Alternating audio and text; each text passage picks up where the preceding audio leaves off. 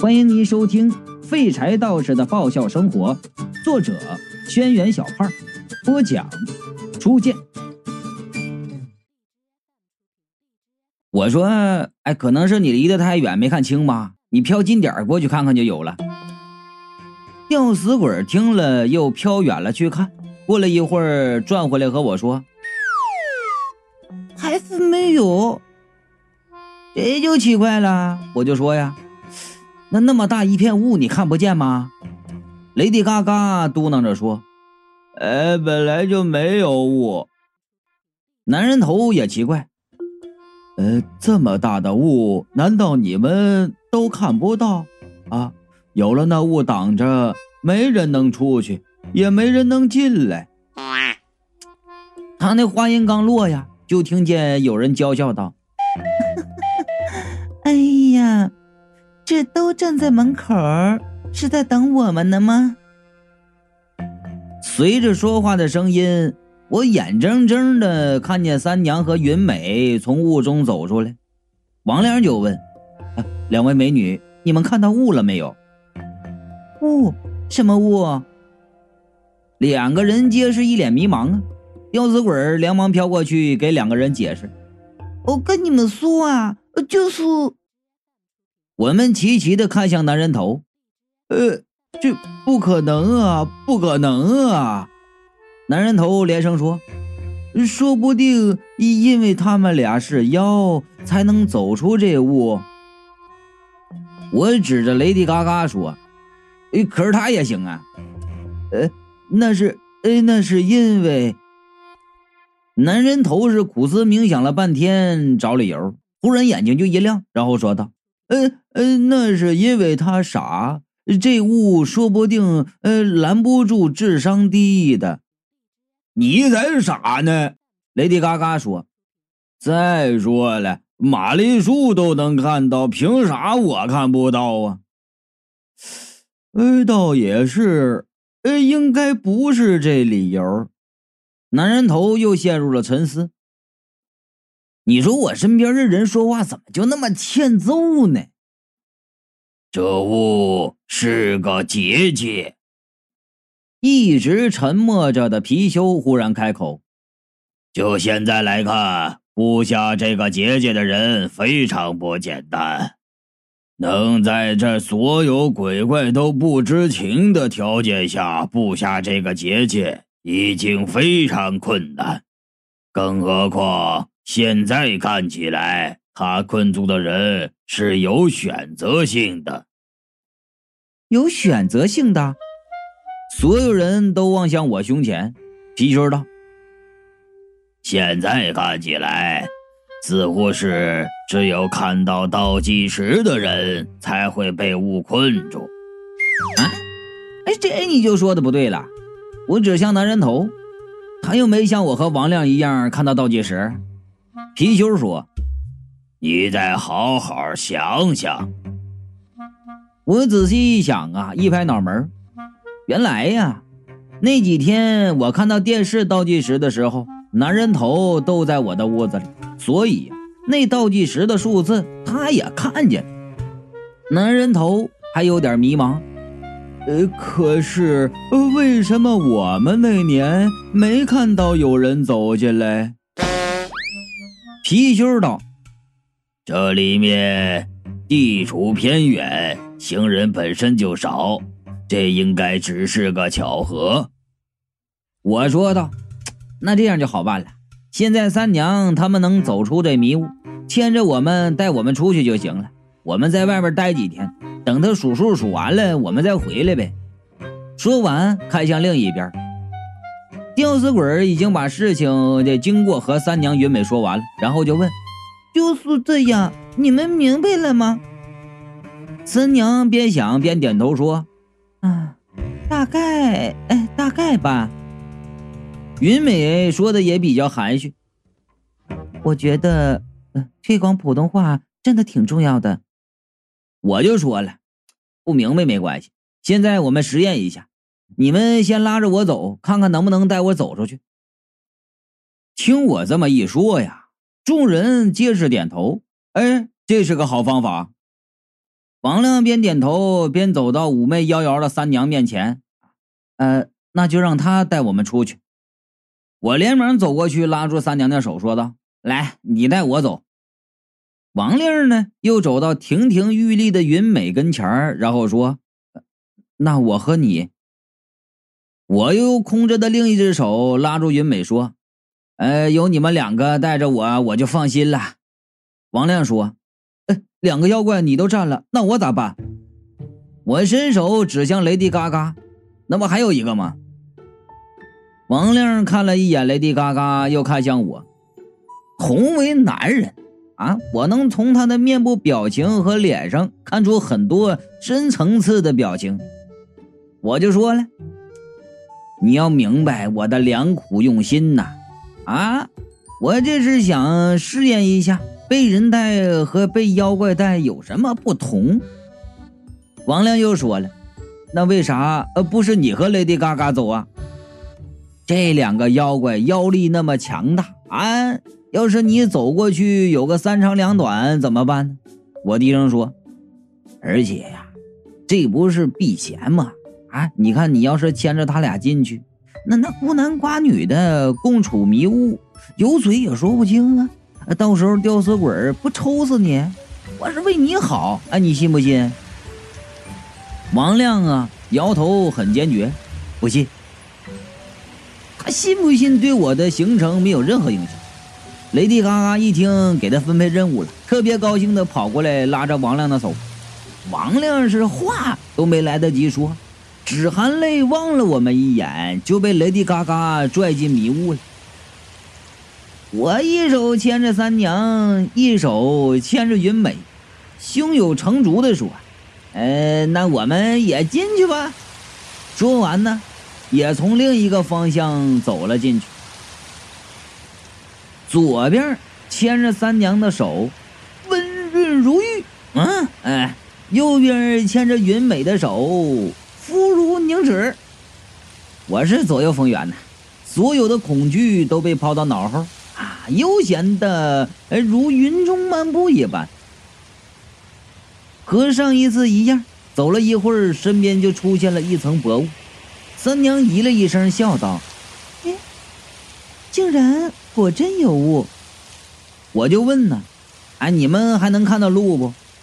云美答道：“啊，还能看到一点但是我们刚才过来的时候，明明什么都没看见。”有种奇怪的感觉，三娘说：“我们再往前走走看。”同上一次一样，越往前那雾就越大，最后啊，我眼前已经是白茫茫一片了，整个人啊都像是被雾缠绕着一般，哎，在什么路边的景色也都看不见了。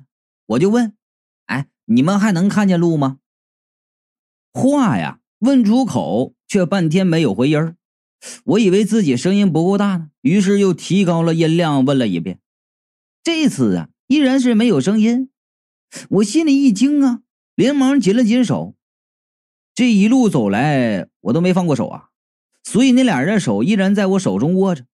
按理说呀，那再神通广大的人，应该也没办法神不知鬼不觉，在紧握着手的情况下。把我从两只法力高强的妖怪身旁给移走啊！我松了口气，接着说：“怎么都不吱声呢？”这话刚说完，我忽然觉得，本应该握着三娘的那只手啊，哎，触感不对。用五指摸了一下，我背上马上起了一身的鸡皮疙瘩呀！这哪是三娘滑腻的皮肤啊，明明是一只毛茸茸的爪子呀！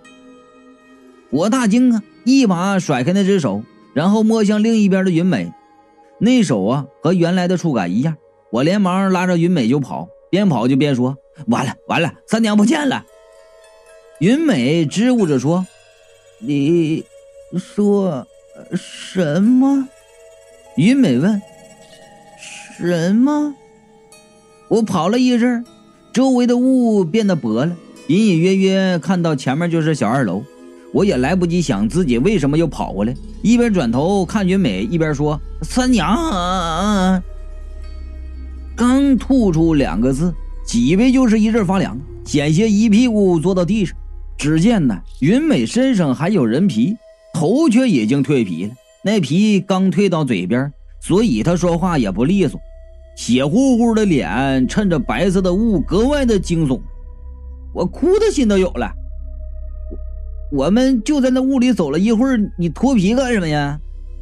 云美摇摇头，上前一步说：“我，老子是正人君子。”我捂着胸口，退后一步道：“我不会趁着大雾和你做那狗血之事。不过你要是实在想做，也不是不可以。你先把皮穿上。”不是他愿意脱皮。三娘的声音忽然传来，我听到她的声音，连忙转头，谁知左看右看也没看到三娘的人。我在这儿。三娘的声音又说：“那声音呢，竟然是从山下传来的。”我低头看去，只见脚边站着一只橘红色的狐狸，那狐狸通体橘红。只有四爪和尾巴是白色的，看起来非常可爱。我蹲下来伸手去摸它，结果还没碰到它呢，狐狸就自己跳上我的腿，一张嘴就开始用三娘的声音说话。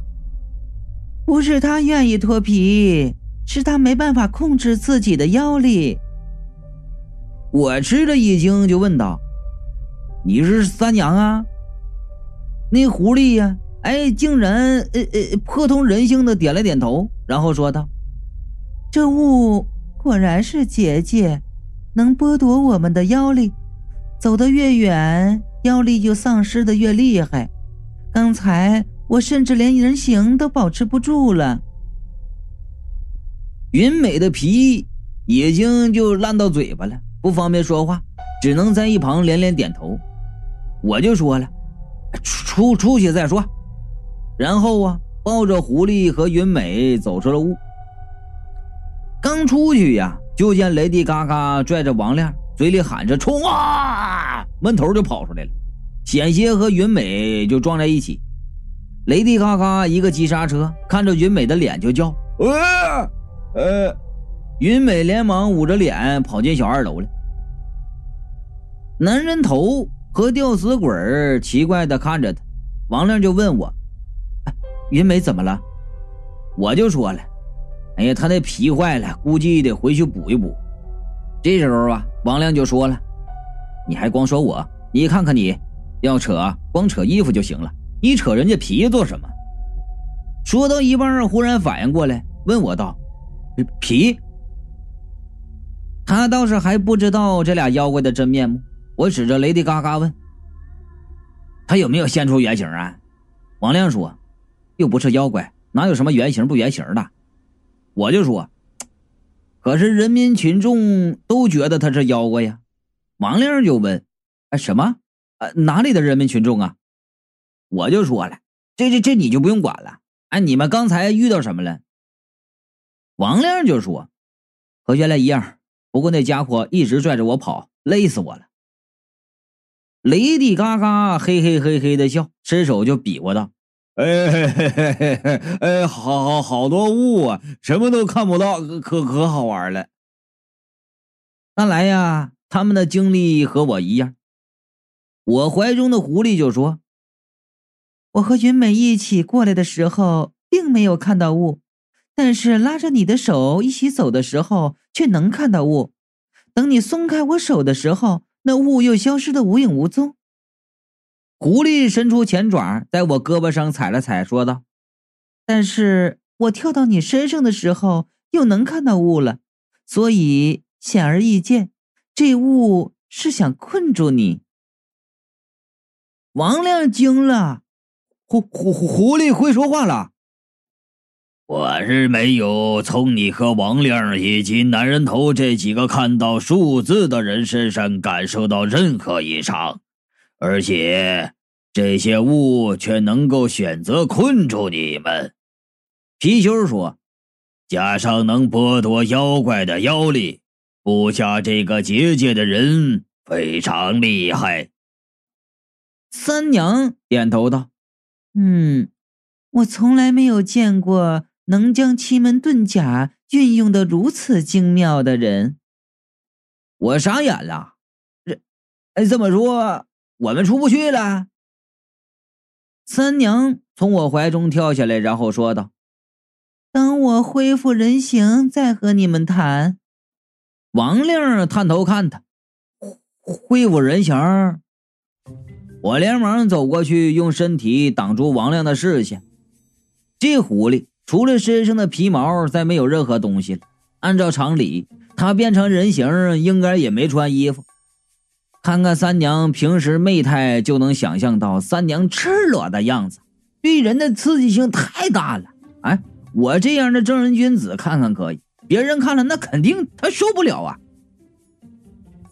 那狐狸在地上转了个身，只是眨眼的功夫就变成了女人。王令看的是目瞪口呆呀！啊啊，三娘，原来你是狐狸！我也看的目瞪口呆的。三娘身上穿着一件红色的旗袍，衣服啊？为什么会有衣服呢？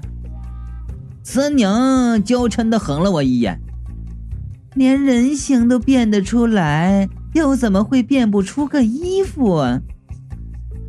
这不按常理出牌呀！啊，绝望了！我对这妖怪绝望，这简直就是耍赖皮。男人头就说了：“呃。”现在你们也走不出去。